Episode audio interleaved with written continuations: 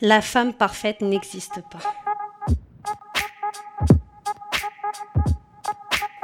Je le dis avec toute ma conviction. And we don't just want to talk about it. We want to try and make sure that it's tangible. Et je cherchais le sens, le pourquoi. We all uh, should realize that we, we we can all participate in this and we can all contribute to this. Bonjour à toutes et à tous, vous écoutez Hey Sisters et je suis Morgane, votre hôte. Dans ce podcast, je pars à l'encontre de femmes qui pensent et changent la société. Des femmes qui ont une conviction, une expertise, un savoir, des femmes qui s'engagent pour défendre leurs valeurs, l'égalité, le futur de notre planète. Elles sont entrepreneurs, chercheuses, journalistes, artistes, politiques. On discute de leur vision de l'innovation, d'impact social, des défis du bien commun, de l'humanité. Comment sont-elles venues à s'engager? De quoi rêvent-elles pour l'avenir? Quels sont leurs combats, leurs espoirs, leurs victoires? Ensemble, nous tentons de dessiner une réponse à cette question. À force d'engagement et d'innovation, pourra-t-on vaincre les plus grands défis de notre siècle? Je suis très heureuse d'ouvrir la deuxième saison de Hey Sisters. Pour marquer l'occasion, quoi de mieux que de parler de nous, les meufs? Et cette conversation, je l'ai eue avec Claire Succo, fondatrice de Meuf Paris.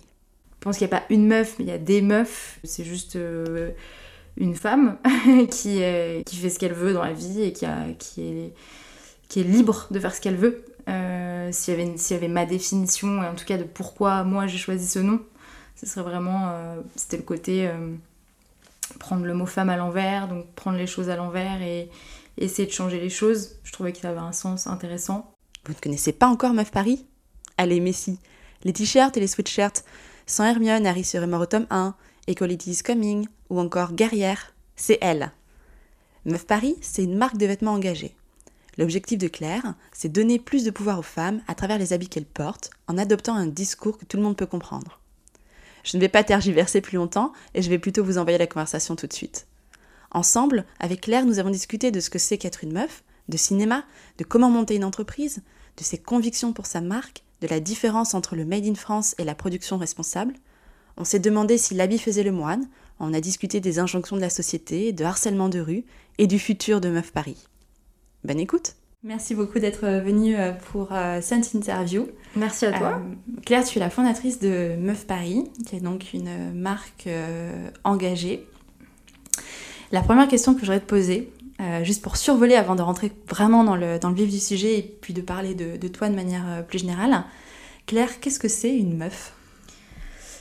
Euh, alors, justement, je pense qu'une meuf, ça n'a pas de définition euh, meuf de point, euh, non féminin, euh, tout ça, tout ça. Je pense qu'il n'y a pas une meuf, mais il y a des meufs. Et, et, donc, c'est juste, c'est juste une femme qui, qui, qui, qui, qui fait ce qu'elle veut dans la vie et qui, a, qui, est, qui est libre de faire ce qu'elle veut. S'il, y avait, s'il y avait ma définition, en tout cas de pourquoi moi j'ai choisi ce nom, ce serait vraiment. euh, c'était le côté euh, prendre le mot femme à l'envers, donc prendre les choses à l'envers et essayer de changer les choses. Je trouvais qu'il avait un sens intéressant.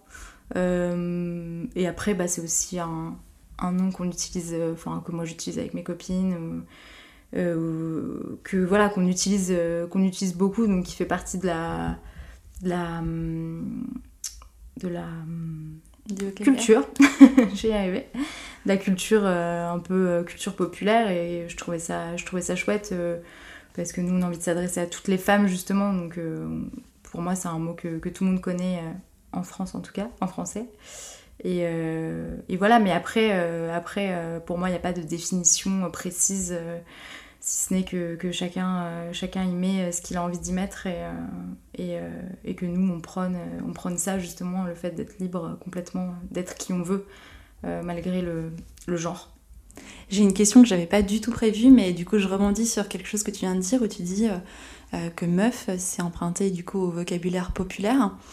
Est-ce que tu penses que il y avait besoin dans le féminisme, parce que du coup Meuf Paris c'est quand même une marque féministe, est-ce que tu penses qu'il y avait besoin dans le féminisme aujourd'hui en France spécifiquement de remettre un côté un peu populaire euh, ou est-ce que tu... Parce que peut-être qu'il y avait une image un peu euh, bourgeoise du, du féminisme? Mmh, c'est possible. Euh, je sais pas, je t'avoue que moi je suis pas trop dans la. Je suis pas, je suis pas quelqu'un qui est dans la. Dans l'intellectuel du, du féminisme et tout ça. Enfin, j'ai vraiment euh, fait les choses avec le cœur et Mhm. avec comme j'avais envie de les faire. Et, euh, et, euh, et je pense que pour toi, c'est évident que c'est une marque féministe. Je pense que ça n'est pas spécialement pour tout le monde.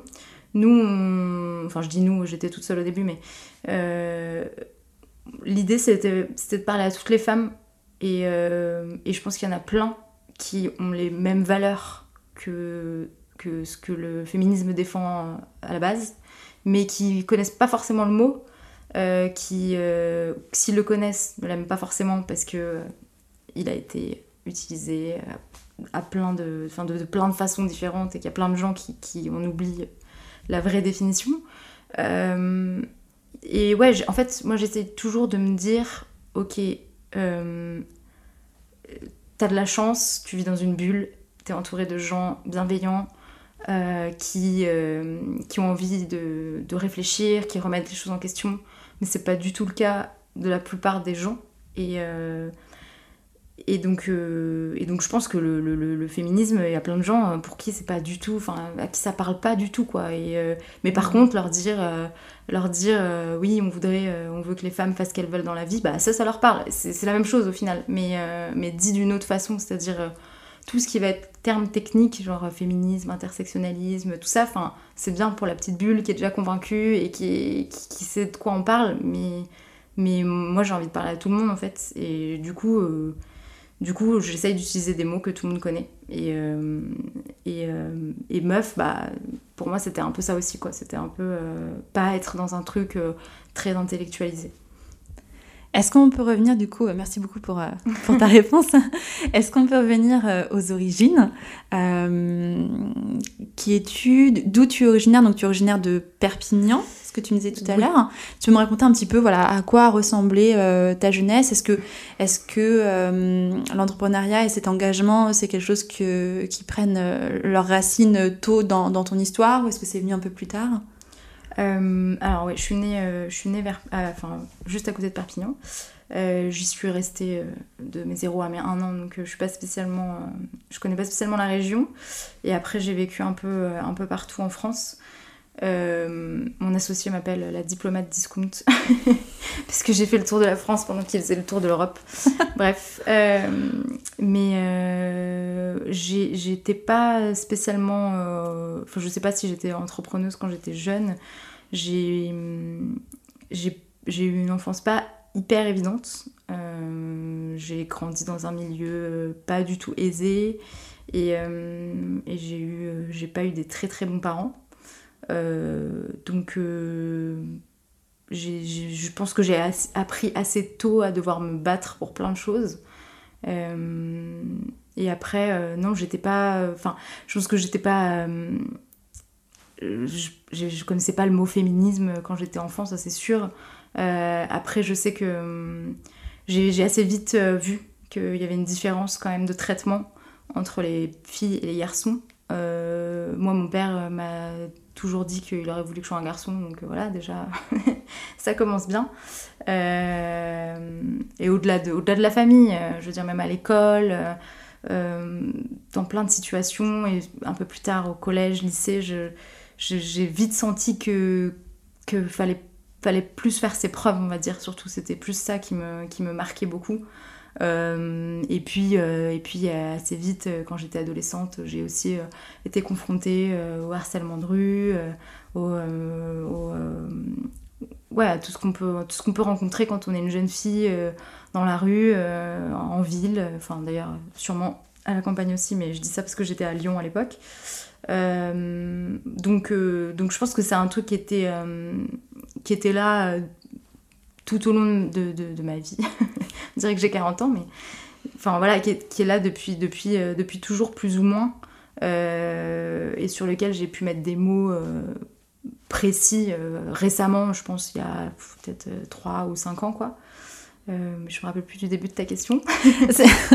C'était d'apprendre à te connaître un petit peu, savoir Ouais. d'où tu es originaire et si euh, justement bah, tu as répondu en fait, hein, si le côté engagement, le côté Oui. entrepreneur était, était présent depuis longtemps ou si c'était venu euh, au fur et à mesure. Ouais, euh. ouais.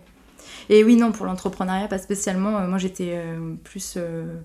J'écris beaucoup. Et ça, c'est un truc qui m'anime depuis que je suis petite, en fait. Dès que j'ai su écrire, j'ai un petit frère qui a deux ans et demi de moins que moi.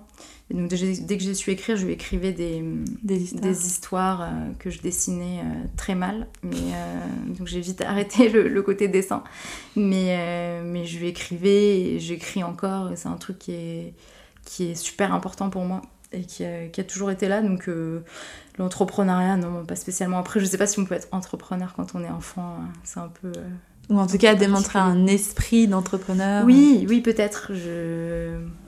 je pense que, je pense que bah, ça dépend de la définition qu'on a d'entrepreneur et d'entrepreneuriat. Mais euh, je pense que pour moi, un entrepreneur, c'est quelqu'un qui. Ou une entrepreneuse d'ailleurs, euh, c'est quelqu'un qui. euh, qui sort de sa zone de confort. Et même s'il a peur, il y va quand même. Donc, ça, je pense que je l'avais déjà, probablement.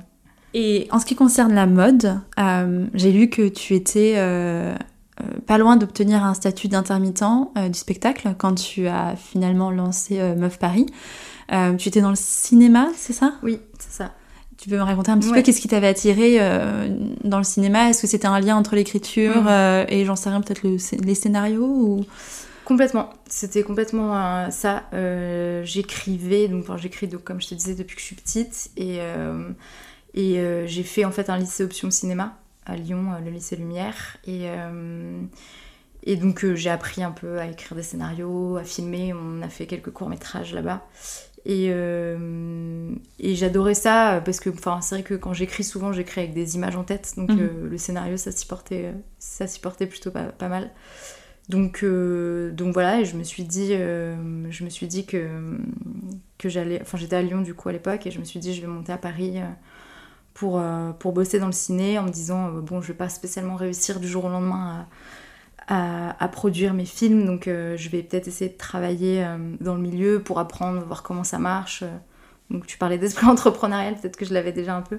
Mais du coup, je suis arrivée à Paris à 19 ans et, j'ai, je suis allée sur un tournage bénévolement pour faire de la figuration. Donc figuration, c'est les gens qu'on voit. Dans, le- dans les scènes quand il y a des cafés ou des gens qui marchent dans la rue, euh, qui passent. C'est ça, l'arrière-plan, euh, Mm. tout ce qui fait un peu, vie, un peu de vie.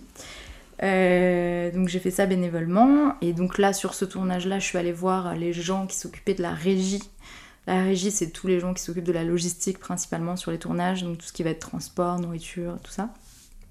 Euh, et donc je suis allée les voir en leur disant est-ce que vous avez besoin sur un prochain tournage Donc ils m'ont dit oui. Là j'ai fait du ventousage bénévolement. Du ventousage. Ouais. C'est un terme que je ne connaissais pas non plus. Euh, ça consiste à garder une place de parking, tout simplement. Ah Voilà. si. Mais tu... alors bon petit aparté, mais dans notre rue il y a souvent des tournages. Ah oui, bah Parce j'imagine. qu'il y a les, les bâtiments, euh, on est juste à Montmartre, et puis il y a les bâtiments Ouais. euh, haussmanniens. Et euh, effectivement, j'ai déjà vu les jeunes qui font le pied de grue avec des poteaux, enfin pas des poteaux, mais des, des espèces de petits plots orange, Oui, là, les c'est plots ça. orange et blancs, et qui font le, Bah, le pied de grue en bas sur les places. de- D'accord. Alors j'ignorais complètement que ça s'appelait comme ça. Tu pourras leur dire la prochaine fois. Quand je leur apporterai un café parce Ouais. qu'ils attendent. C'est ça. Et qu- quel était le, le déclic du coup euh, pour passer entre le ventousage et euh, finalement euh, Meuf Paris? Ouais, bah, enfin, du coup, bon, euh, bref, de, de fil en aiguille, j'ai fait plein de petits boulots, enfin, de petits boulots, de boulots dans le ciné. J'ai fait ré- assistant réa, assistant prod, plein de choses. Et ça se, ça se passait bien, mais j'étais assez frustrée de pas faire mes propres projets, en fait. Mhm. J'étais frustrée de donner énormément de mon temps pour euh, les projets des autres. J'avais l'impression d'avoir appris énormément et que ça allait, quoi. J'en avais, je- je- j'en avais marre de, de, de plus être sur mes projets à moi.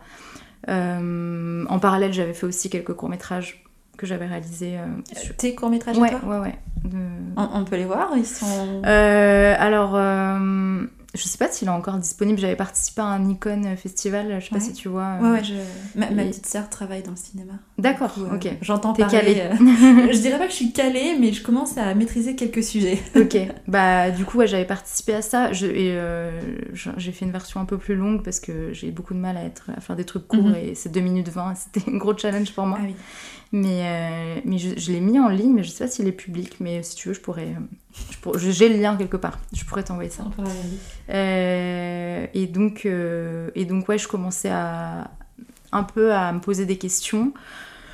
En parallèle, il se trouve que j'ai un ami euh, qui est d'ailleurs mon associé actuellement, euh, qui, euh, qui était à l'ESCP, donc école de commerce, qui faisait un projet d'entrepreneuriat et euh, qui me demandait un peu de, de conseils euh, en, tant qu'ami, quoi. Et, euh, et, et petit à petit, à force de lui donner des conseils, je suis un peu rentrée dans le projet et j'ai trouvé ça hyper chouette. Et du coup, j'ai commencé à me poser plein de questions, à me dire, mais zut, mais j'ai adoré faire ça. C'était vraiment un projet pour un concours en plus, donc c'était pas du tout. Ouais, c'était pas long terme, hein.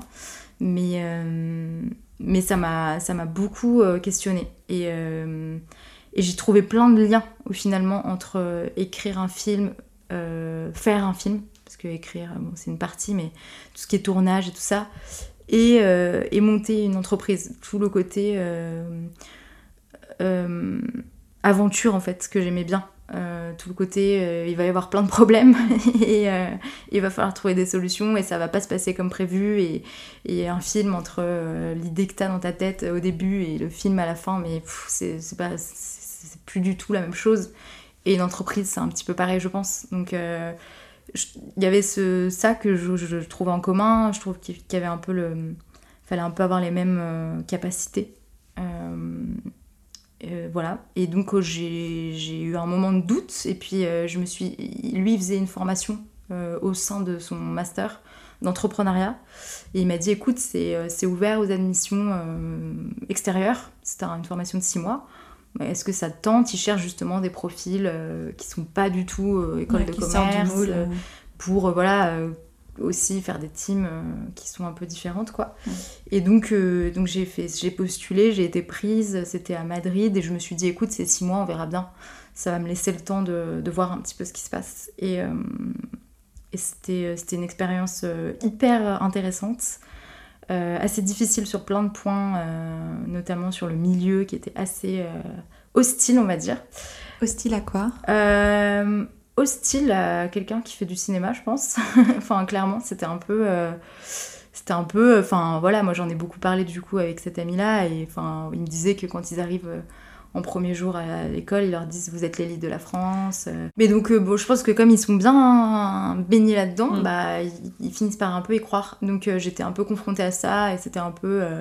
du genre oui non mais toi t'as fait du ciné c'est de la merde c'est pas un truc faut faut- enfin c'est pas un truc où faut être intelligent quoi en gros c'était ça Mm. donc euh, c'était pas évident Euh, j'ai dû encore une fois faire mes preuves euh, euh, même si bon j'avais rien à leur montrer à eux Mhm. mais c'était aussi euh, à moi-même voir euh, voilà c'était pas enfin disons que l'accueil était pas chaleureux quoi.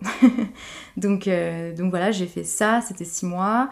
Et ouais malgré malgré ça j'ai quand même aussi adoré euh, euh, c'était très pratique. Donc on a, on, a, on a eu le projet de monter une entreprise justement pendant la formation. Donc ça m'a vraiment euh, permis de voir un petit peu euh, d'en voir un petit peu plus quoi. Et, euh, ça m'a beaucoup plu et, euh, je me suis dit euh, je me suis dit écoute écrire c'est cool le cinéma t'adore ça et tout mais c'est très difficile d'en vivre et tout. Bon après monter son entreprise c'est pareil c'est difficile mais mais il y avait un truc où je sais pas je, me, suis dit je vais je vais essayer ce chemin là maintenant et puis on verra plus tard pour faire des films pourquoi pas quoi Meuf Paris, c'est la première entreprise que tu as créée à la suite de cette formation? Alors, euh, non.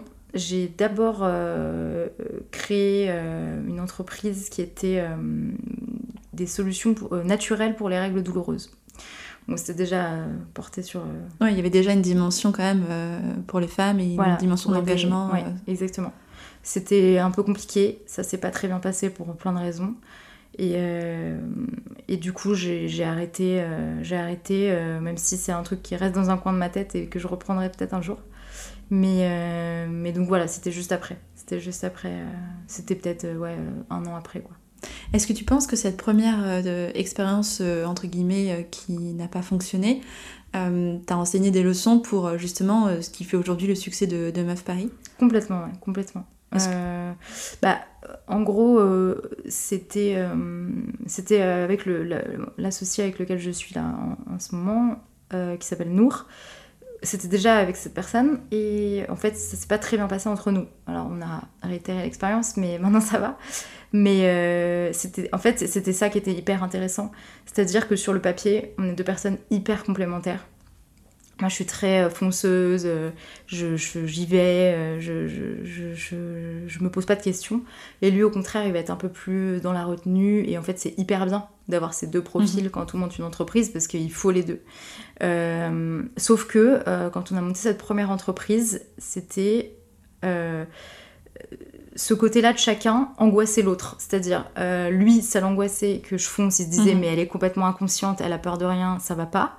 Du coup, il avait encore plus peur. Il montrait ses peurs. Moi, je fonçais encore plus en me disant bon, euh, il faut que je fonce pour lui montrer que ça va. Moi, ça me saoulait qu'il soit comme ça. Enfin, on était. C'était le euh, cercle vicieux. quoi. Voilà, on était dans un cercle vicieux où on se nourrissait, euh, on nourrissait nos angoisses chacun quoi. Voilà, on a appris à en parler et maintenant on a trouvé des solutions et on arrive à très bien travailler ensemble et justement à faire de ça une force plutôt que Mhm. plutôt que plutôt que le contraire. Euh, mais donc ouais, j'ai appris ça. J'ai appris aussi à être vraiment tout le temps tout le temps dans l'action, à vraiment euh, essayer de de pas de pas être dans la théorie, de pas être dans l'écrit, de alors on va faire ci, on va faire ça, de faire ok ça j'ai envie, je teste tout de suite, je je vois si ça marche, si ça marche pas.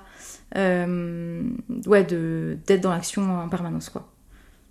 Aujourd'hui, euh, sur euh, Meuf Paris, qu'est-ce que, euh, que- quel est, à ton sens, le plus gros challenge en, termes, en tant qu'entrepreneur, je veux dire Et au contraire, quelle est la chose qui fonctionne le mieux? Alors, le plus gros challenge, c'est de faire de la mode éthique. C'est très compliqué. Nous, on est en plein dedans en ce moment parce parce qu'on a envie de faire encore mieux.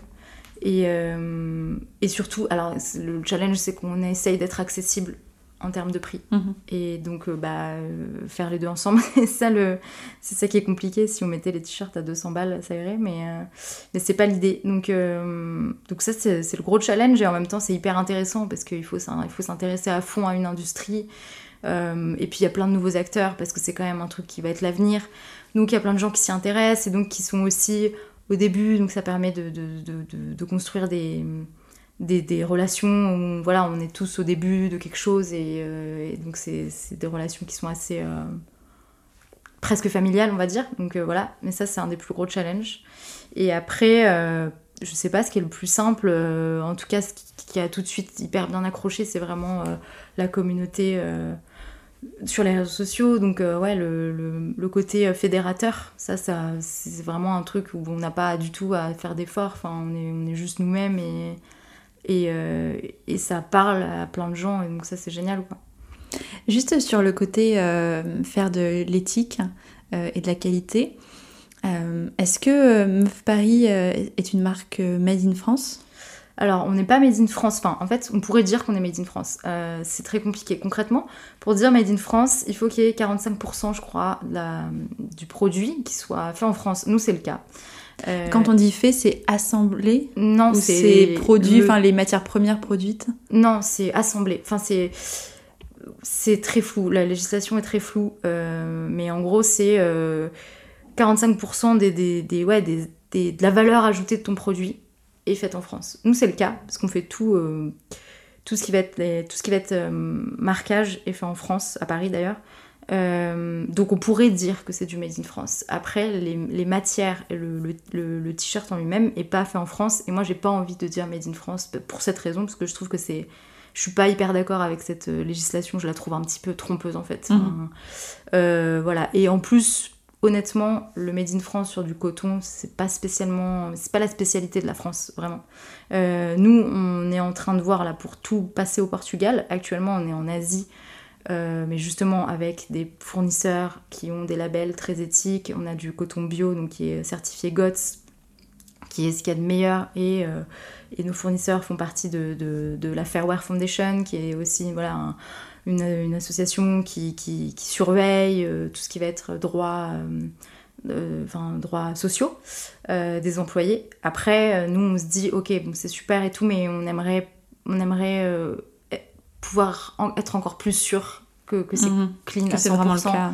Même si je sais que quand j'ai pris cette décision-là, moi j'ai vraiment regardé, j'ai regardé aussi des choses qui étaient faites en France et j'ai pris la décision qui me semblait la plus éthique.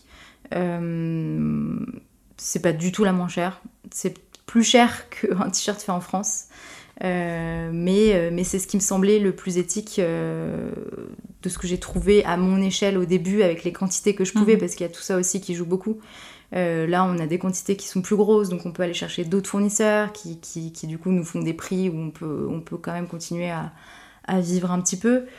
Euh, mais, euh, mais clairement, c'est un truc qui est pas évident et moi, c'est un truc qui m'énerve un peu parce que c'est très. euh, je trouve que le consommateur se fait beaucoup avoir, surtout par exemple sur tout ce qui va être made in France. Made in France ne veut pas du tout dire éthique. Enfin, quand tu achètes un t-shirt qui est euh, 100% coton made in France, qui va coûter 50-60 balles, mais ton coton, il a été, euh, il a été, bah, ça pousse pas en France le coton, donc c'est Afrique euh, ou, euh, ou Asie, et donc si t'as aucune certification sur ce coton, bah, ça veut dire que les gens qui l'ont ramassé, bah, on sait pas dans quelles conditions, on- ça veut dire que ton coton, il a été aspergé de plein, plein de pesticides, que les gens qui l'ont ramassé se prennent, et au final, tu te dis super, je fais un achat éthique, je fais un effort, je mets 50 euros dans un t-shirt, et juste parce que, ok, c'est vrai, les gens qui travaillent en France, ils ont eu un salaire, et encore, est-ce que le SMIC c'est éthique? Enfin, j'en sais rien en fait. C'est, enfin, c'est très, c'est des questions qui sont très compliquées et et, euh, et clairement, nous, on a envie de de, d'être- de pouvoir faire les choses là, là-dedans et de pouvoir être vraiment transparent et d'essayer de travailler avec des gens qui aiment leur métier et qui et qui prennent du plaisir à faire ce qu'ils font quoi.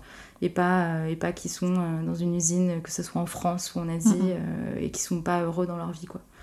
Voilà. C'est le, je crois que c'est la même position que euh, Morgane Césalori, ça? De Cézanne? Ouais, Ouais. de la fondatrice de Cézanne qui, euh, euh, qui du coup, je crois, a à peu près le même discours, qui est de dire, en fait, tu peux très bien faire euh, fabriquer des choses en France, mais que ce soit fait dans des conditions déplorables, C'est ça. euh, ou faire fabriquer, j'en sais rien, en Pologne dans des super conditions, que ce soit écologique ou, ou social.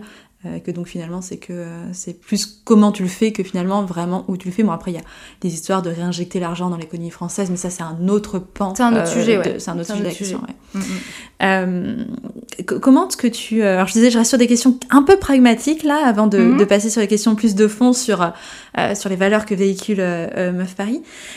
Comment est-ce que tu as financé ton, ton projet au départ? Je l'ai autofinancé. J'ai mis euh, 1000 euros. Donc euh, très peu.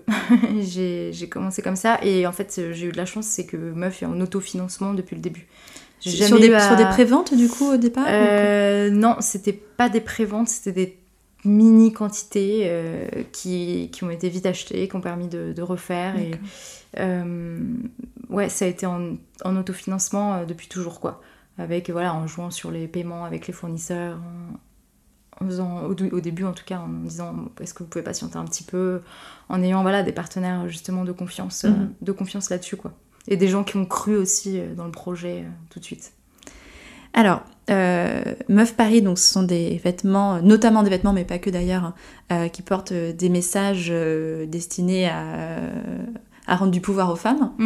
Euh, c'est que ça n'existe pas, il n'y avait pas, il y avait pas de, de marque de vêtements qui, euh, qui floquaient des, des- des t-shirts et des sweatshirts, etc., avec des messages euh, comme ça d'empowerment.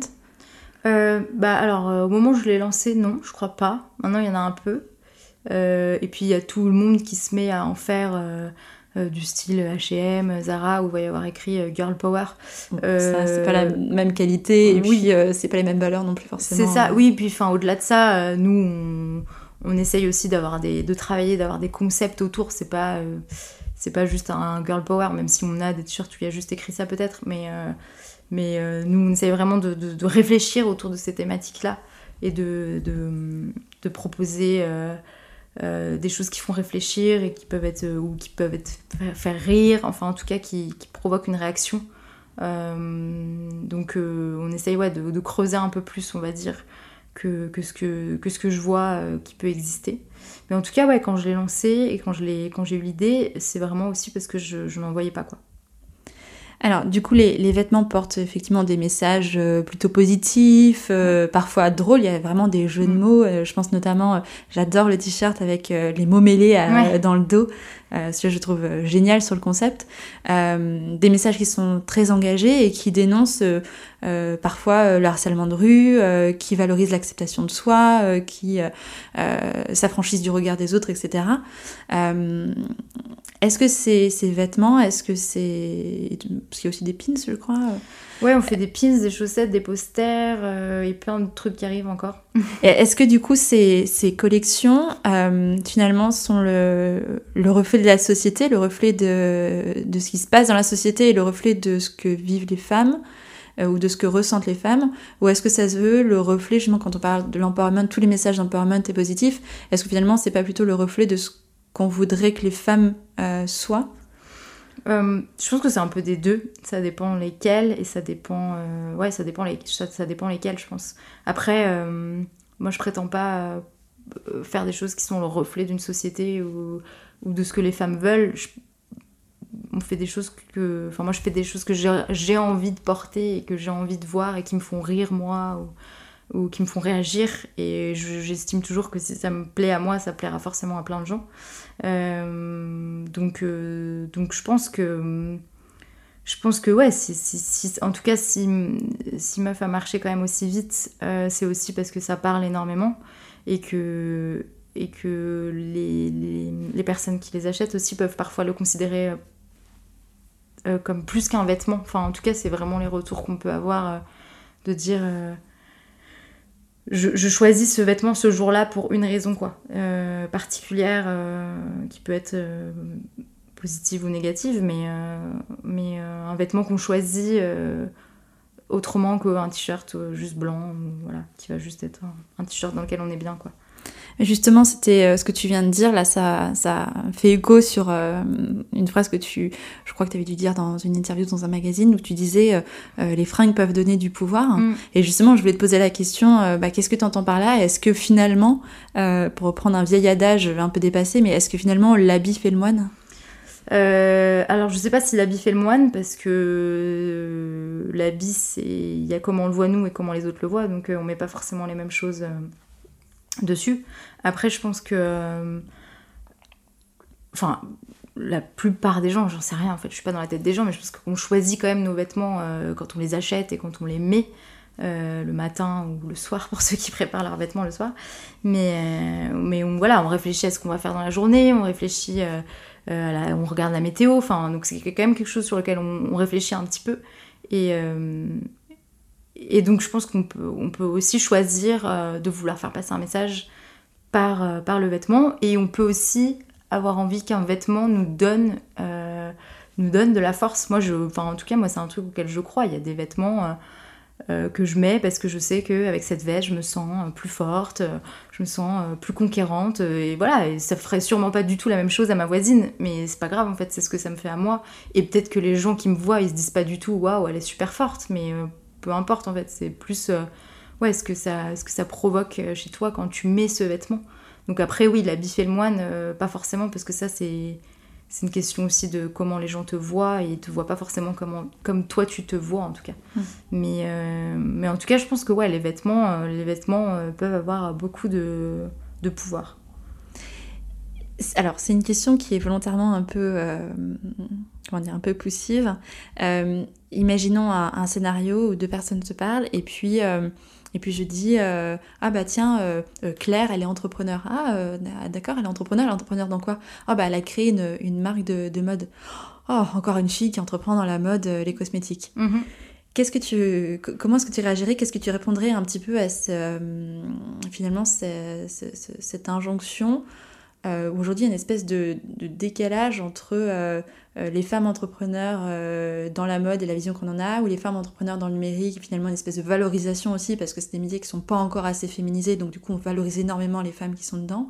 Là où peut-être parfois on dévalorise peut-être un petit peu euh, les entrepreneurs dans la mode et les cosmétiques, parce que au final c'est encore encore une fois, je, oui, je, mais je vois très bien ce que tu veux dire. C'est encore, voilà, encore des fringues, est-ce qu'on en a vraiment besoin Puis bon, c'est un peu, c'est un peu Je vois très bien ce que tu veux dire. Euh, je sais pas, euh, honnêtement, euh, moi je me considère. euh, en fait, pour moi, c'est pareil de monter une marque de fringues ou de, meubles ou, euh, de, faire une boîte techno. euh, euh, ça demande les mêmes, euh, la même force mentale, on va dire. Euh, parce qu'on fait face à, peut-être des difficultés différentes, mais au final, il n'y a pas de. Pour moi, être entrepreneur, c'est pas dans, pas dans ce que tu fais, dans le, dans le, dans le, contenu de ton projet, mais vraiment, c'est un état d'esprit euh, que tu as ou que tu pas, et, ou que tu es en train d'apprendre à avoir. Mais, euh, mais oui, après, je sais qu'il y a ce cliché-là, je sais pas qu'est-ce qu'on peut, qu'est-ce qu'on peut y faire. Euh, clairement, euh, mon associé du coup est un homme et, euh, et clairement, je pense que les gens se disent que c'est lui qui fait le côté business et que c'est moi qui ai les idées créatives et, qui fait la com. On va pas changer le monde en, deux secondes. Pour le coup, chez nous, c'est pas forcément le cas en plus parce que c'est mon associé quelqu'un d'hyper créatif qui a eu plein d'idées aussi. Et moi, ça m'arrive d'avoir des idées qui peuvent être très business et très, très euh, sur l'aspect économique ou des trucs comme ça.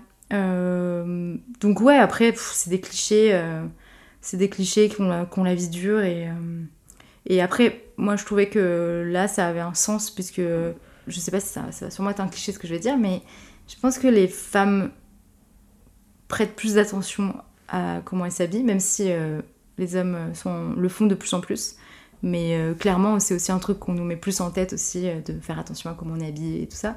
Mais aussi, euh, je pense, voilà, ce qu'on voit dans les films, où les filles s'apprêtent beaucoup plus. Et donc, c'est un truc qui est plus important, peut-être, dans notre tête.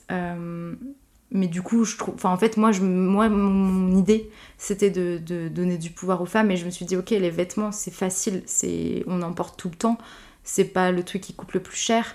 Et, euh, et justement, bah, c'est un truc qui est important euh, pour les femmes. Donc, euh, bah, autant, utiliser, autant utiliser un moyen simple, en fait. Donc, je, Si, c'est Meuf, c'est une marque de mode, mais Meuf, c'est aussi un, une entreprise qui, qui fait passer des messages. Enfin, je sais pas si c'est très clair ce que je dis. Si, si, j'ai très bien compris. Est-ce qu'il y a une... euh, parce que donc du coup, tu, tu dénonces euh, beaucoup de, de faits enfin, réels que vivent au quotidien euh, les femmes, ou parfois certains hommes d'ailleurs aussi. Mm. Euh, et des idées reçues, puisqu'il y a par exemple, euh, je crois que tu t'es lancé avec euh, toute une collection où tu euh, féminisais les, euh, les, les métiers.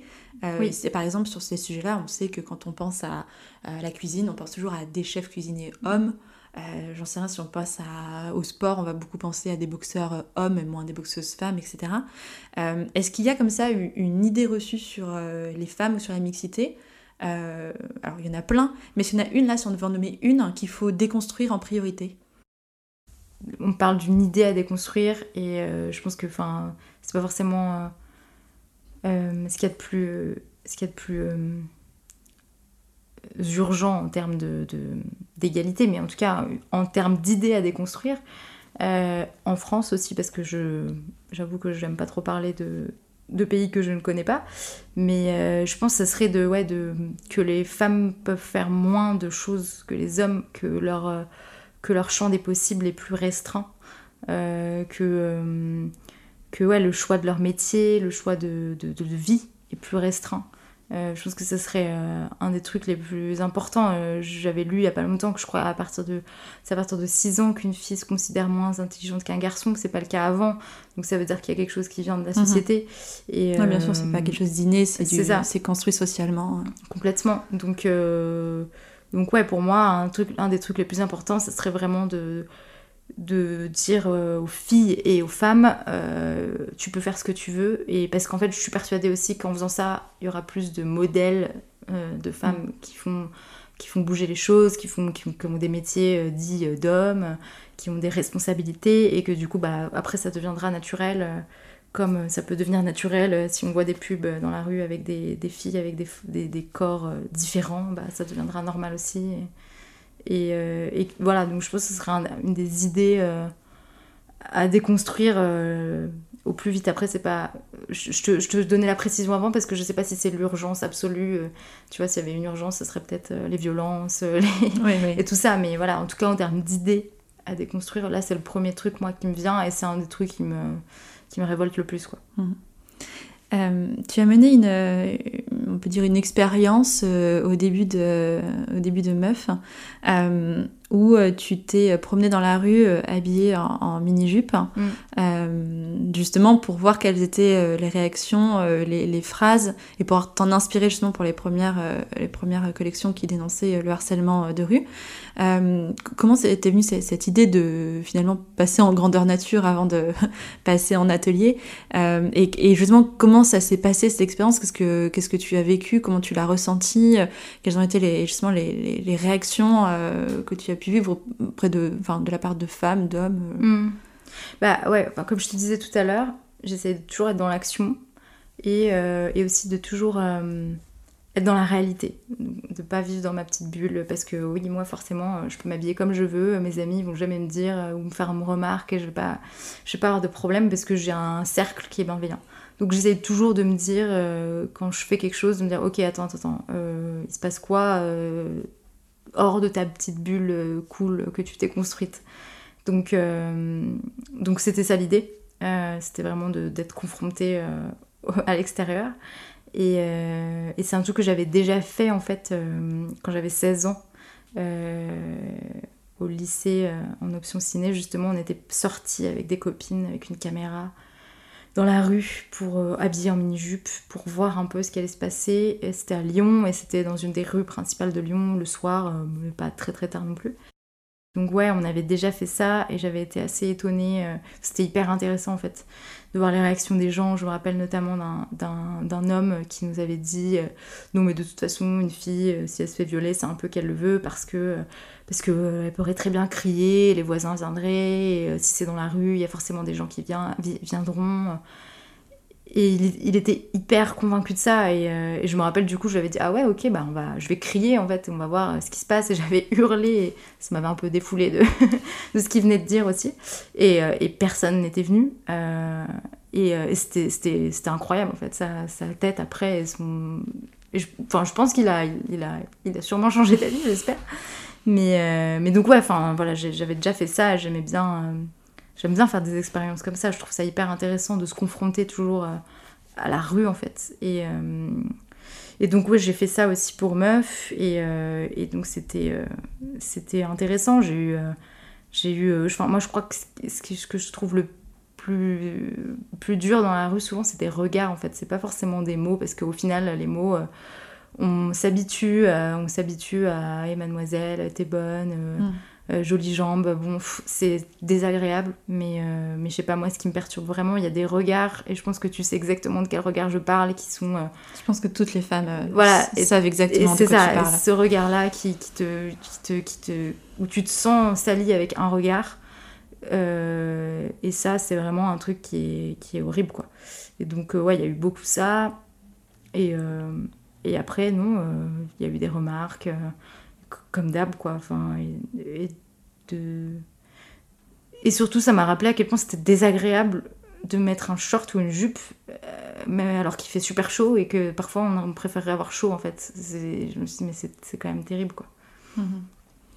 Est-ce qu'il y a une, euh, une phrase, euh, enfin un message euh, de tes collections euh, qui a une, une histoire particulière ou qui a un retentissement particulier? Il y a le, le guerrière que moi j'aime beaucoup euh, parce que euh, moi il me correspond bien et puis je pense qu'il correspond à beaucoup de femmes parce que je pense qu'on est de par euh, notre genre justement on est obligé de plus se battre. Donc je le trouve assez fort et d'ailleurs c'est un modèle qui plaît beaucoup.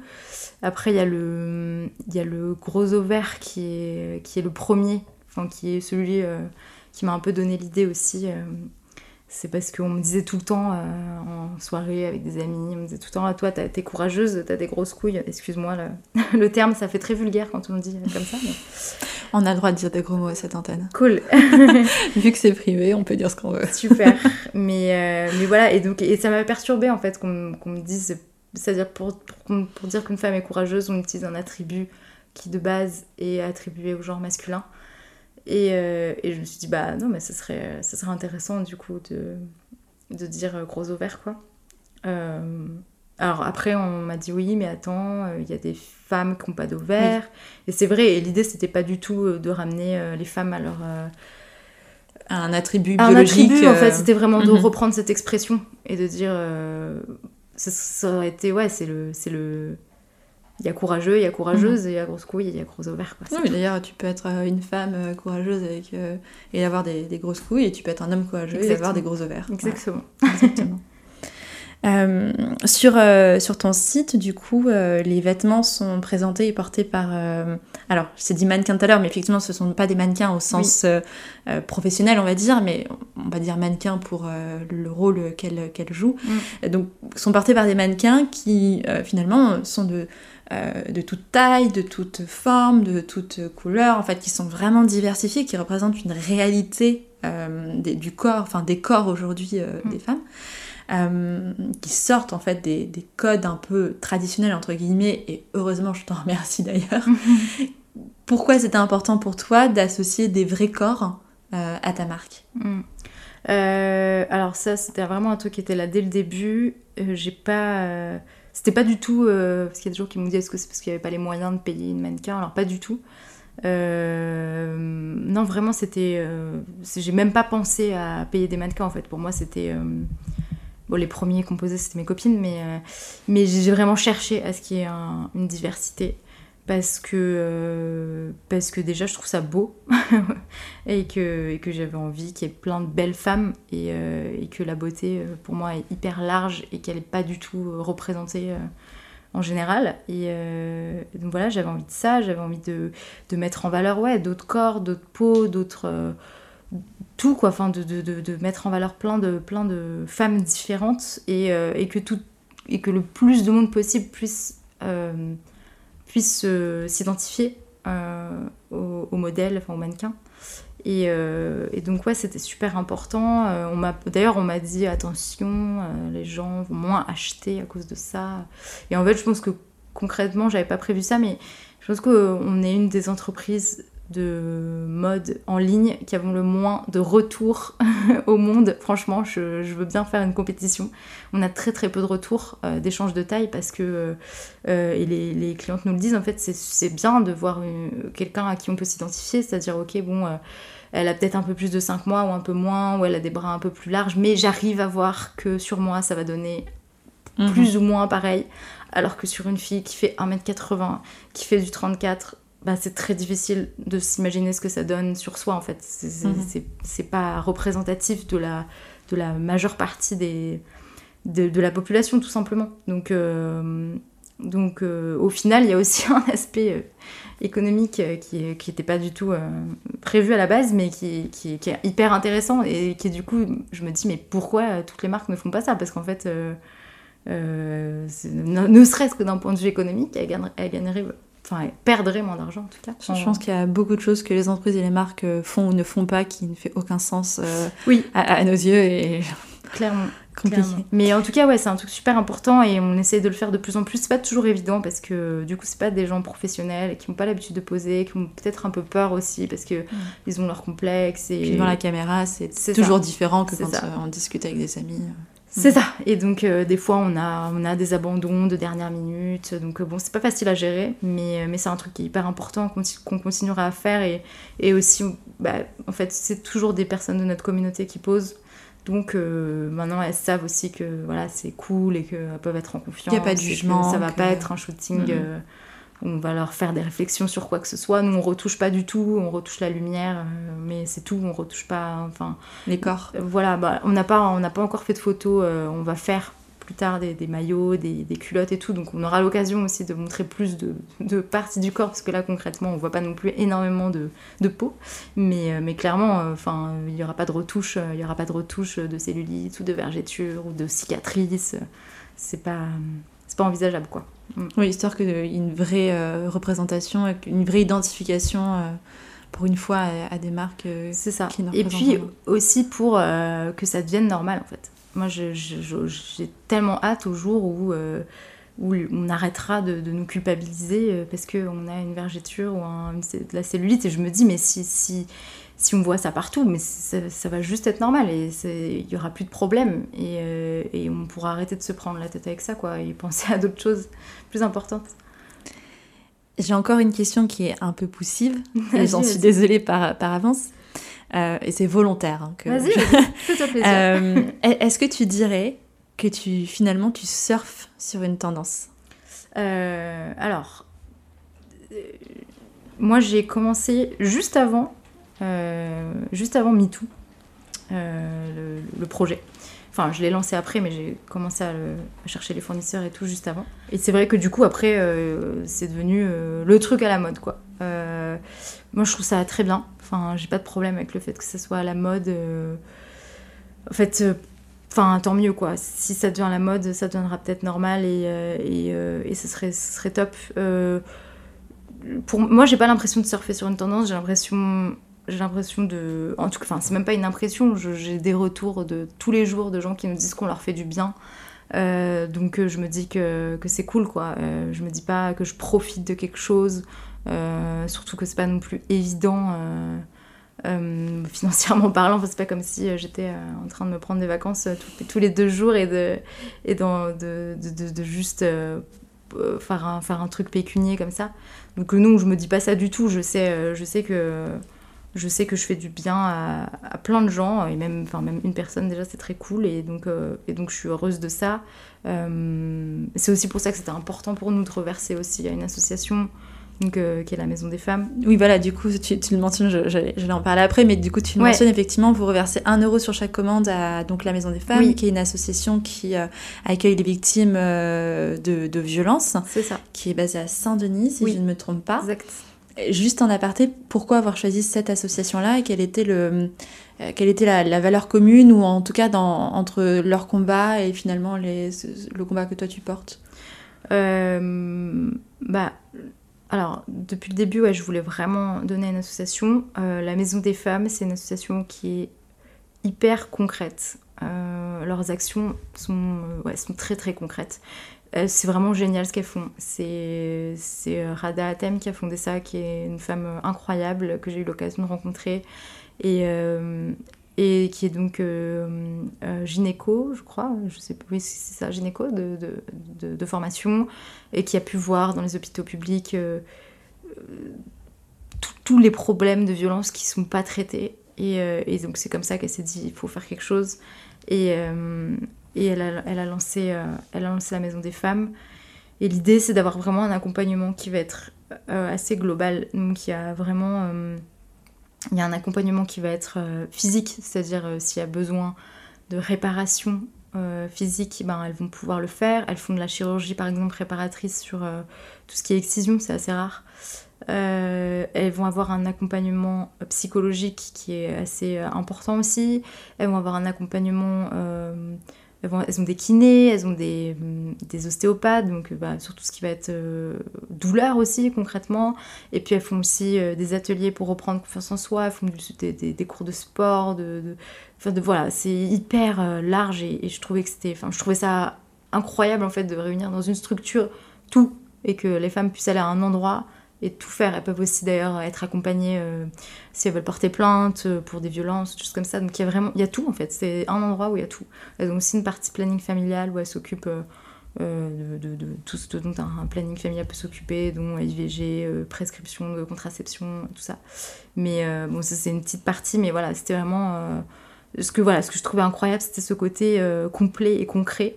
et après, je pour moi, c'est hyper important. Euh, enfin, en fait, je trouve ça incroyable qu'il y, ait encore des violences faites aux femmes. Je trouve ça incroyable qu'il y ait des femmes qui meurent, euh, qui meurent de violence. Ça me, ça me, ça me, ça me, j'arrive pas en fait. J'arrive pas à me dire que c'est, réel. Et, euh, et donc pour moi, c'était, vraiment l'urgence absolue. C'est si on peut faire un truc pour aider les femmes, c'est ça. C'est ça, faut que ça s'arrête quoi.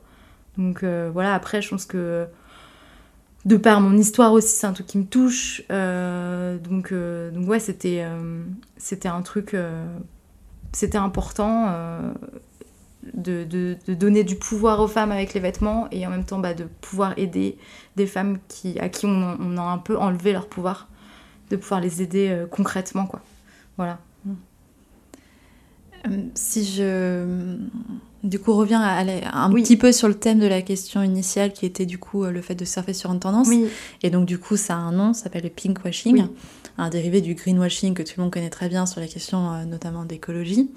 Euh, et si on regarde à un niveau euh, assez macro, je parle de la France, on sait très bien que Emmanuel Macron avait décrété l'égalité entre les femmes et les hommes comme grande cause du quinquennat, mm. par grande cause nationale du quinquennat, je crois que c'était l'expression l'expression globale. Euh, quand on sait, tu viens de le, euh, tu viens de le, mentionner, quand on sait qu'on est euh, aujourd'hui un féminicide à peu près tous les deux ou trois mm. jours, je crois que c'est ça la moyenne en ce moment, malheureusement, on a le droit de se demander si, bah, si c'est un engagement réel. Euh, ou si c'était plutôt un effet d'annonce et de communication, puisque bah, les choses sont loin de s'arranger, au contraire, elles s'aggravent, puisque euh, c'est un rythme qui est plus soutenu que l'année dernière, donc euh, il y a plus de féminicides en moyenne que l'année dernière. et si on regarde à un niveau plus micro, si on, si s'intéresse aux, aux, entreprises, on s'intéresse aux marques, dans, dans, dans, le pire des cas, il y a euh, la marque qui va essayer de nous vendre de l'électroménager euh, pour euh, le 8 mars. voilà. et puis, dans, dans les meilleurs des cas, on va avoir des entreprises qui vont financer des campagnes de communication, des campagnes de publicité pour dire à quel point ils s'engagent pour les femmes. Et puis finalement, quand on regarde vraiment ce qui se passe, on se rend compte que on est très loin chez eux de l'égalité salariale entre les hommes et les femmes, ou de la parité au COMEX. Mm. quand on voit qu'il y a aussi, je crois que c'est 100 euh, en fait je crois que c'est 100% des PDG du 440 en fait sont des hommes. Mm. Donc finalement quand on voit toutes ces petites choses là, finalement il y a beaucoup d'effets d'annonce euh, pour dire à quel point c'est important et à quel point on, on prend à bras le corps ces questions de parité euh, femmes-hommes et puis finalement quand on regarde la réalité des choses et donc c'est ça le pinkwashing, c'est d'utiliser du coup l'image du combat pour l'égalité à des fins uniquement de communication.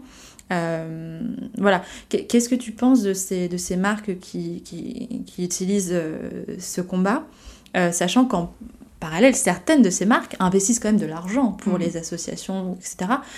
Mais en contrepartie, ne sont pas forcément toujours les, les meilleurs et les mieux placés non plus. Alors, je pense que c'est vraiment du cas par cas, parce que effectivement, il y a certaines entreprises qui vont se prendre du sujet en disant ah super, vas-y c'est à la mode, on va mettre deux meufs un peu différentes et puis on va leur faire croire que, euh, que euh, on, est, euh, on, est, on est cool sur ce genre de sujet et puis ça nous fera vendre et tout. Clairement, il y a un côté qui est hyper énervant là-dedans.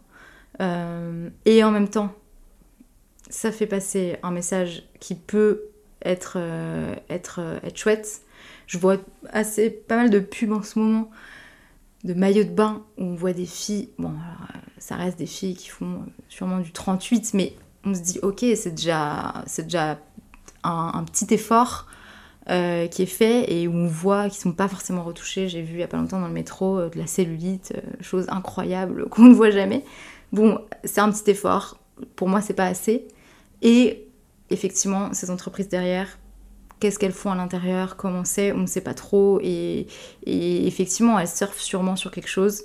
Euh, après, moi, le message, je trouve ça cool qu'il y soit quand même. Euh, je me dis bah, qu'elles font, un effort qui est peut-être euh, intéressé, mais finalement, elles le font quand même. Et donc, ça va, ça fait changer les choses. Et pour moi, le fait de voir ça, ça veut dire que nous, on réussit à leur faire changer les choses. C'est-à-dire, c'est notre pouvoir à nous de dire on en a marre de voir toujours les mêmes corps. Et à force, ils disent Ah oui, bah, ils en ont marre, bah tiens, on va le faire, ça va leur faire plaisir. Mais finalement, c'est nous qui avons, qui avons demandé ça mhm. quelque part. Donc je, je sais pas si c'est.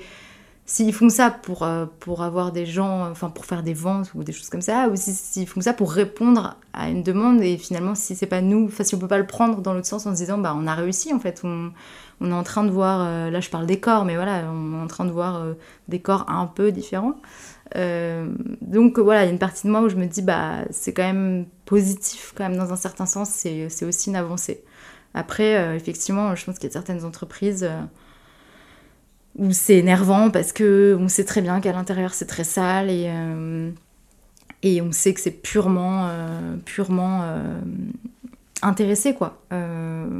Et, après, bon, je pense que j'ai l'impression qu'on est de moins en moins dupes et qu'elles se font quand même assez vite épingler et, euh, et euh, qu'on en parle sur Twitter, sur les réseaux et, et, euh, et que ça passe pas non plus, quoi. Donc, ouais, j'ai un avis au cas par cas, on va dire. C'est vrai sur, sur ce sujet un petit peu de... un peu plus institutionnel, on va dire, euh, du, du combat pour l'égalité. Oui. Euh, je lisais très récemment dans un article euh, que le chiffre zéro, c'est le nombre de représentants masculins euh, au gouvernement qui ont euh, été, à qui on a confié des problématiques de parité d'égalité. Mm. Est-ce que finalement ce, ce constat-là, parce que ça a beaucoup de sens au niveau, à un niveau gouvernemental, Mhm. est-ce que finalement ce constat-là, ça revient pas à sous-entendre que bah, finalement euh, l'égalité des genres, euh, la parité, finalement c'est pas une histoire de, euh, de bonnes femmes entre elles et puis on leur donne et puis comme ça elles arrêtent de nous casser Mhm. les, les pieds et où sont finalement où sont sont, les hommes, Et en tout cas comment, comment les, les intégrer les réintégrer dans, dans, ce, dans, dans ce combat et finalement en faire un combat de la mixité Mm. par la mixité.